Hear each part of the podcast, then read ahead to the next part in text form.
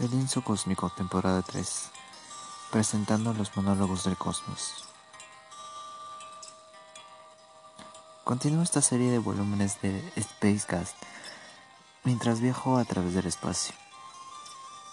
Hoy atravieso la constelación de Géminis, una de las constelaciones del zodiaco que conocemos.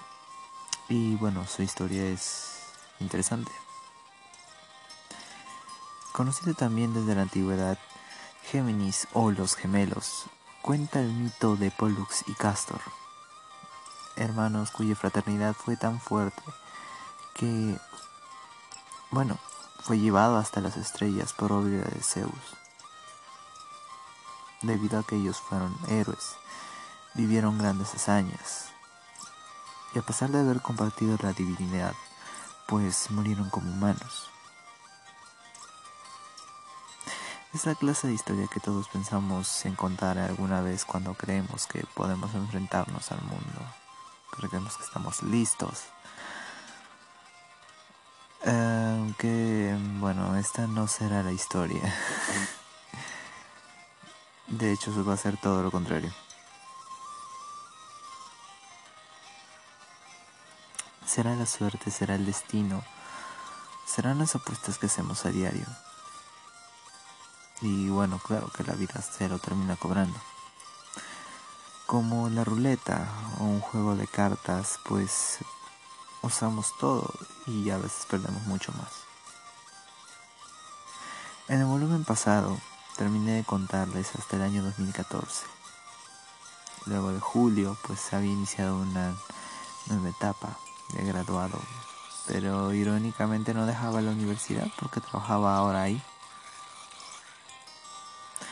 No era un mal ambiente, aunque sí era una situación bastante diferente porque oficialmente la casi totalidad de mis amigos y compañeros pues ya no se encontraban ahí. Y tampoco era un estudiante así que eh, cualquier ventaja que tenía dentro del campus pues se veía reducida. Pero así como algunos algunos compañeros de vida pues se iban pues otros reaparecían por ejemplo, un, un amigo de una promoción menor que yo en el colegio. Tengo el presentimiento que lo que hablé de él en el episodio en un episodio durante el colegio. Pues él, quien era mucho más inteligente que yo, pues él se sumaría a un proyecto en el que yo me encontraba trabajando. Y así nació una bonita relación laboral, por supuesto, porque en aquel momento pues aún tenía ética. A todo esto, pues, ¿a qué venía con el tema de las apuestas? Pues ocurría que con el trabajo de tesis que tenía aprobado, me sirvió para obtener un título aparentemente necesario en Perukistán si quería ejercer la profesión de manera profesional u obtenerlo después, pero implicaba ganar, digo, pagar, pagar 10 mil soles peruquistaníes, que son como 2.500 dólares.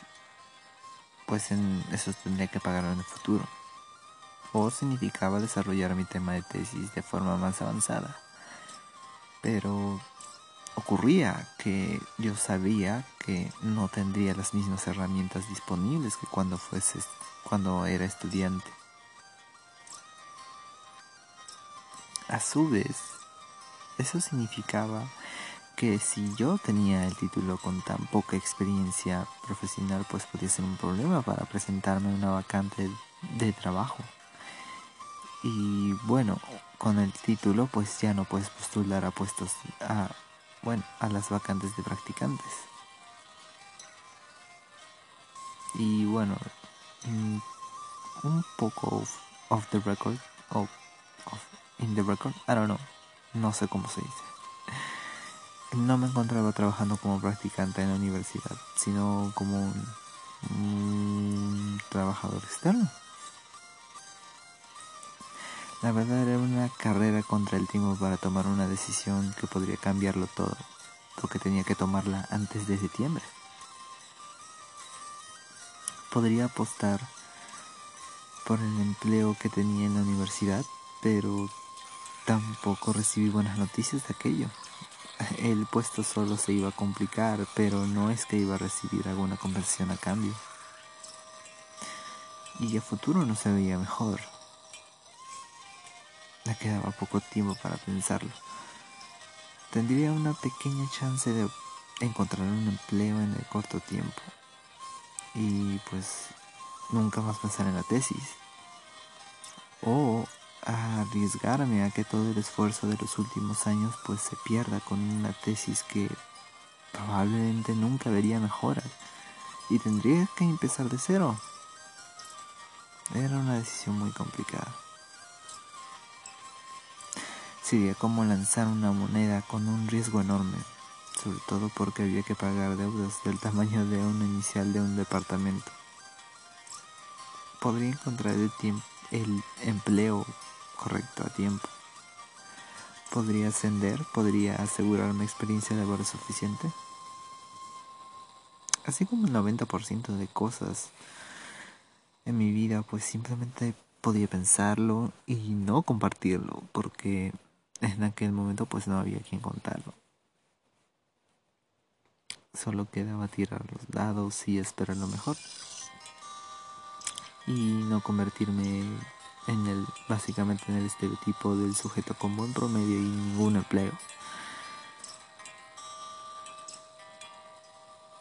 Con esto en mente, decidí por presentar mi tesis en el último momento, por supuesto, como para alargar el tiempo de entrega de título y con ello tener tiempo suficiente para obtener un puesto que me diera alguna carrera.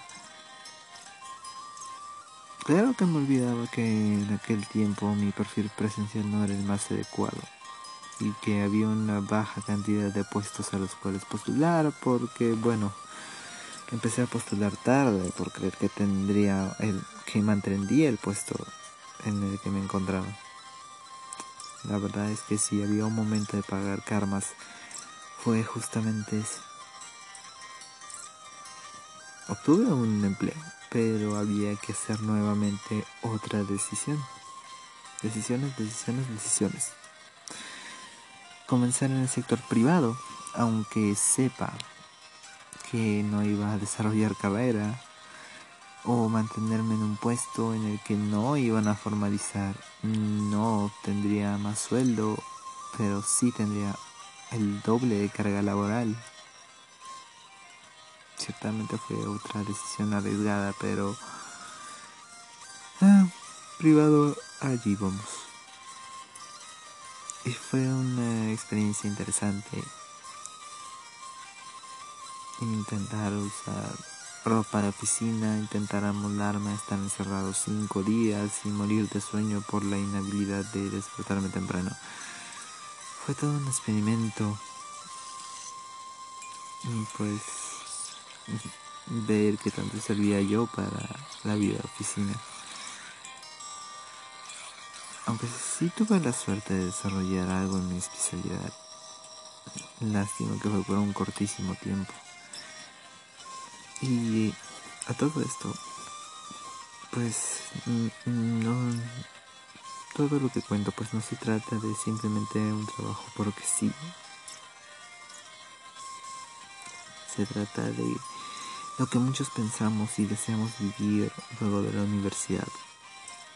Que efectivamente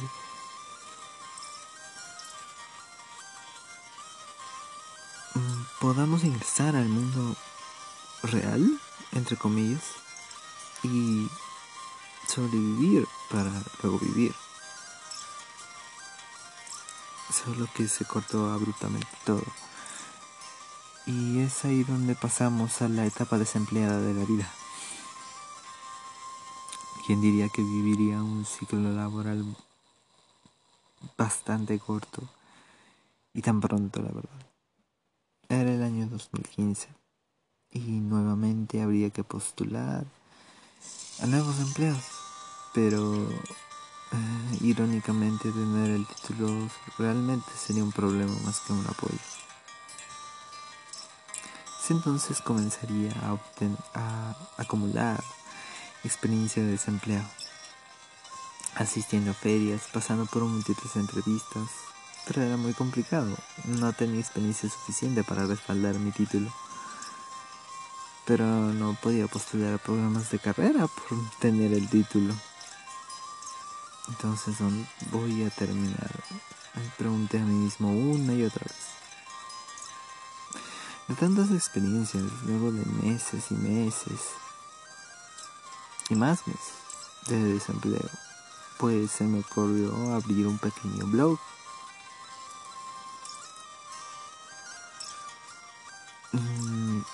Relatando lo que puede llegar, todo aquello que pude llegar a encontrar. Con suerte ayudaría a alguien más a obtener empleo.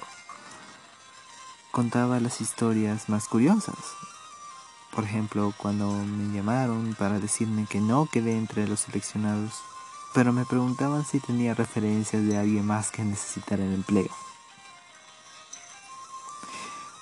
Aquella otra vez en la que me aconsejaron que pidiera vacante a alguna empresa de algún familiar. Cuando, y lo digo de la forma más amable, pues no tengo familiares en la capital. O aquella otra vez en la que les interesaba a alguien de mi carrera, pero no de mi rama, y, menos en la que tuviera experiencia. Simple, pues... O bueno, eso fue lo que explícitamente dijeron. O como la vez que Leí el libro de una gurú, gurú de la relocalización laboral y bueno, decía textualmente que había que trabajar gratis, pero no para obtener el reconocimiento o el tan famoso prestigio de trabajar en lugares como en el caso de los chefs, sino para dar una muestra de compromiso. La verdad es que si quiero dar pues esa muestra lo hago con un proyecto de voluntariado, con un hobby, no con un empleo con el que no me paguen y pues menos cuando se necesite dinero. Era una maratónica odisea por saber cómo responder, saber cómo presentarse, saber la respuesta a los exámenes psicológicos, saber cuando presentar los currículos y mirar a la competencia, decirle, hola, ¿qué tal? Con mucho gusto. Espero que nos llevemos bien. Y tres doritos después, pues le dices simplemente tu competencia. Ojalá te pudras por quitarme esa respuesta en la actividad grupal. La competencia es feroz y a medida que pasaba más entrevistas, pues pensaba que me preocupaba demasiado por satisfacer a recursos humanos. Las respuestas eran tan trilladas que simplemente no me parecían nada originales. Entonces me dije a mí mismo mismo, si voy a tener 30 entrevistas, al menos que sean divertidas. Y si cada una, bueno, o sea, cada pregunta pues le hice un cambio. Cambio para sorprender o indignar. Bueno, esto claro siempre y cuando yo detestara la atención. Es que a veces hay cada reclutador a veces. Escribía historias increíbles en los exámenes psicológicos, como personajes de pesadilla o de cuentos. Depende del ánimo, que el momento encontraré. Las respuestas son. Las respuestas que daba eran un tanto bastante muy simpatías. Muy de simpatía. O pues el opuesto. Por supuesto que con el tiempo empecé a tomarle menos importancia a muchas cosas. Porque finalmente los la, el personal de recursos humanos siempre actúa de forma poco profesional. Nunca confirmaban si uno quedaba en selección, nunca había, casi, bueno, casi nunca había retroalimentación. No pronuncian correctamente el nombre del postulante y ni siquiera consultan cómo se dice. Honestamente, quiero trabajar en un espacio donde claramente no no les importas. Al punto en el que si les corriges al reclutador, pues sigue llamándote por un nombre equivocado. Concluí que ese sería mi criterio. No sería yo quien satisfaciera las expectativas de los puestos a los que me a los que postulara para la redundancia.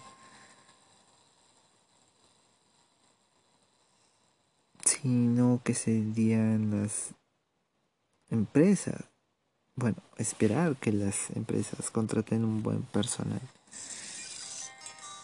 que demuestren suficiente profesionalismo para demostrar que efectivamente sirve trabajar en empresa y, que valiera el tiempo, por supuesto, tiempo y esfuerzo. Como pueden adivinar, pues no es el criterio más lógico en tiempos de vacas flacas, pero fui lógico por años y me encontraba en una situación perra. Entonces, ¿qué nos podría perder? Mm, aparte del tiempo y la estabilidad emocional, pues no mucho. Tuve trabajos ocasionales, ya saben, alternativas para abrir las perspectivas. Pero no son fijos y claramente no cubren un sueldo básico. Pero sí lo útil para sobrevivir a los gastos de aquel entonces. Tuve trabajos con tiempo de prueba. No salieron bien y tampoco recibía algo.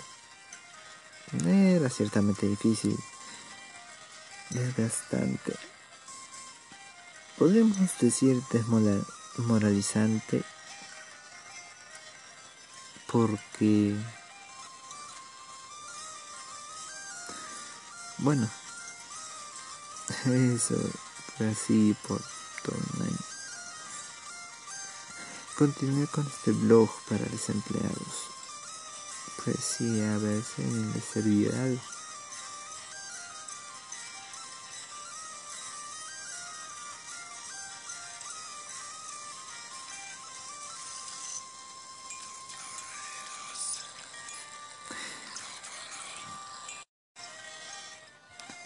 Continúo con el blog para, bueno, blog para desempleados y ver si le servía a alguien. Quiero creer que sí. Y pues contribuyendo... Bueno, quería creer que estaba contribuyendo aún cuando el tiempo corre. Y los bancos esperan embargarte. ¿Será demasiado tiempo? La verdad es que no lo sé. Un año. Un año sin empleo. Bueno, un poco más. En tiempos como los recientes, pues he visto a muchas personas perder su trabajo por más de un año y lamentablemente, pues no se puede hacer mucho. A menos que fuésemos un blanco con contactos para para terminar rápidamente en una compañía grande. El trabajo es de esos pilares que en la vida adulta pues pensamos demasiado, básicamente porque capitalismo. Y necesitamos de dinero para vivir. Entonces, ¿qué clase de puesto buscamos? Eh, ¿Estamos listos para la presión? Para las condiciones que rodean al puesto. Todo el tiempo encerrado, todo el tiempo en campo. Podemos trabajar con una estructura estricta. Con cada puesto que, que nos llega, pues aparecen nuevas variables. Que el espacio, que los compañeros, que las responsabilidades, que las horas extra que nunca pagan, que ponte la camiseta, pero no saben tu nombre. Que las vacaciones si se pueden programar o no, que si se le puede decir al jefe a través de por bueno para programar sobre estas vacaciones y un largo etcétera. Claro que también durante ese tiempo pues también les pegaba la alternativa, el emprendedurismo, al cual también pues así durante todo ese año a múltiples eventos para bueno conocer el ambiente. Y bueno si pudiera decirse. Y además de que también hay un consejo moderno que es el trabajar para una startup. Entonces, ¿por qué no, ¿por qué no conocer un poco el entorno? Mm, y la verdad aquí es que no sé cómo hace Perukistán para lograr distorsionar las cosas. ¿O es que siempre fueron así y los idealizamos? Todos vemos los casos de los de las empresas unicornio esos empresas, esos negocios estilo Facebook que despegan y tienen un super crecimiento y todos quieren ser eso. Y Starbucks, por supuesto. No hablaré de eso. Sepan los marqueteros que deben estar tanto hartos de oírlo. Claro que lo que no mencionan las historias detrás y bueno, no hablo tanto del sacrificio, de que trabaja 24 por 7, porque no creo que sea falso. Solo que creo que no cuenta una historia completa. Por ejemplo, habían fuertes rumores eh, sobre que los concursos de incentivos financieros pues se convertían en una fuente de trabajo para muchos. Así creaban, era así, bueno, comenzaban con crear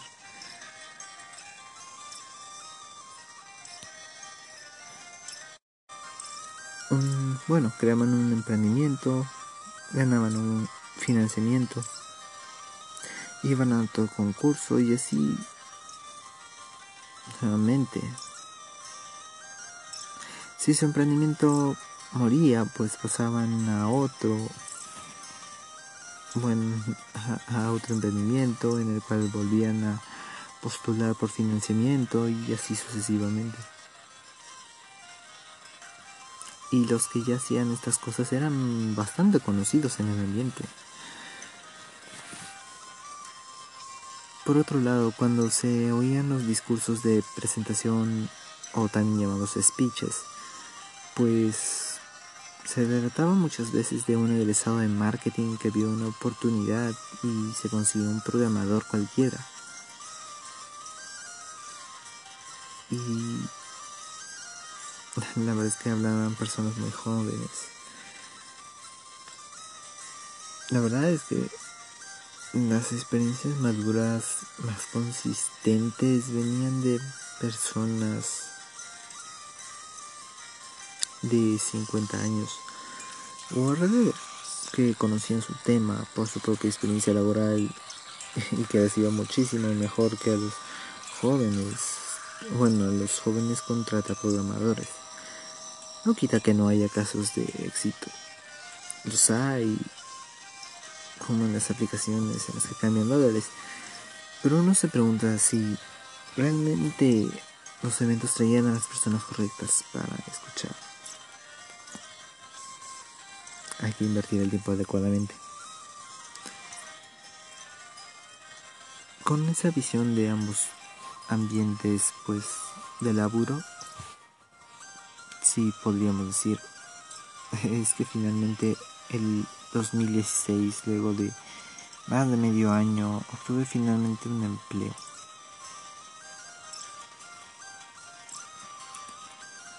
En el próximo episodio les contaré cómo pasé no tener ningún empleo a tener uno cuya denominación no existe formalmente hasta el 2018 y que en Peluquistán apenas si se maneja este término. Este ha sido Edu J de la Vía Láctea, atravesando el universo para llegar a su destino.